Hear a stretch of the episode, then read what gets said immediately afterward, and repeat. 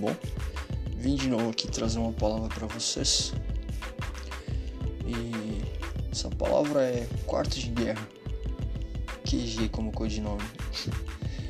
E ela tá lá em Mateus 6, no verso 6. Mas ao orar, entre no seu quarto e fechada a porta, ore ao seu pai, que está em secreto, e o seu pai, que vem em secreto, lhe dará recompensa. Essas palavras são de Jesus no Novo Testamento. E o quarto ao qual ele se refere é um lugar onde você pode encontrar as respostas que nem você mesmo consegue buscar dentro da sua cabeça, dentro do seu dia a dia, dentro das situações. Porque tudo fala. Até mesmo o silêncio fala, não é mesmo? Dentro do teu quarto, quando você ora a Deus, Deus ele te dá as coordenadas e os passos a serem tomados. Ele te dá a receita do sucesso, digamos assim. Ele sabe o que vai ser bom para você, por onde você deve andar e o que você deve fazer. Sabe? Confiar em Deus não é não é questão de sorte, é questão de fé, sabe? Aquilo que os olhos não veem, muitas vezes falam que os olhos não veem, o coração não sente, mas o evangelho vai nessa contramão dessa frase, porque o que os olhos não veem, Deus ele fala ao nosso coração, e o nosso coração ele é correspondente à voz de Deus. Êxodo 33, no verso 7, Moisés costumava pegar a tenda e armá-la para si, fora, longe do arraial, e ele a chamava de tenda do encontro. Todo aquele que buscava o Senhor saía da tenda do encontro que estava fora do acampamento. Sabe, aqui você também pode ver que um grande, os grandes líderes eles oravam a Deus, eles buscavam a face de Deus para saber justamente o que fazer. O próprio Jesus fazia isso. Moisés, que era um grande homem de Deus, um grande libertador, fazia isso. Porque, sabe, não é porque eu sou grande que eu não preciso de um conselho de alguém que é muito maior do que eu na sua proporção, sabe? Moisés ele era sábio de entendimento, ele era, ele era um arquiteto naquela época e ele liderava muitas pessoas. Hoje você pode dar conselho para uma, duas, três, quatro pessoas, mas será que só na nossa nossa sabedoria humana a gente sabe como dirigir essas pessoas? A gente sabe o, o conselho a qual a gente precisa dar para essas pessoas, sendo que a gente também tem as nossas guerras, as nossas batalhas, e às vezes a gente precisa voltar para o nosso quartel-general. A gente precisa voltar para o nosso quarto de guerra e lá dentro saber as coordenadas, saber a direção, como tomar, sabe?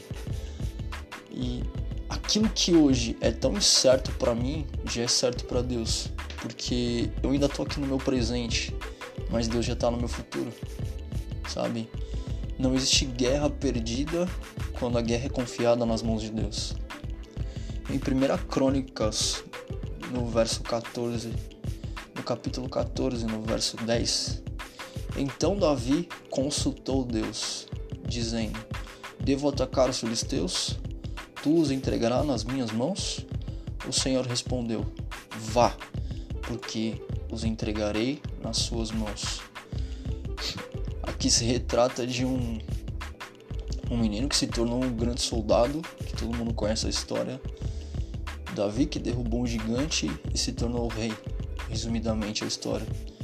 Mas até mesmo quando ele se tornou rei, quando ele se tornou grande para todas aquelas pessoas, ele ainda buscava a face de Deus.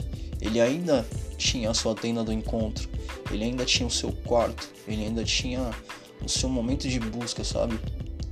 O modo como eu me posiciono para lutar as minhas guerras determina como eu vou vencer as minhas guerras, sabe? O Deus dos montes, como diz a minha amiga, ele também é o Deus dos quartos, sabe? Deus ele não está tão longe que não seja acessível, mas ele está tão perto e tão acessível que às vezes nós não conseguimos enxergar. Sabe? Ele está tão perto, ele está tão tão palpável a, ao nosso aos nossos ouvidos, aos nossos corações, que existem guerras que nós estamos lutando em vão. Existem guerras que nós estamos entrando em vão. Guerras às quais Deus já pediu para que nós não entrássemos. É, coisas que Deus pediu para que nós não batalhássemos mais, sabe?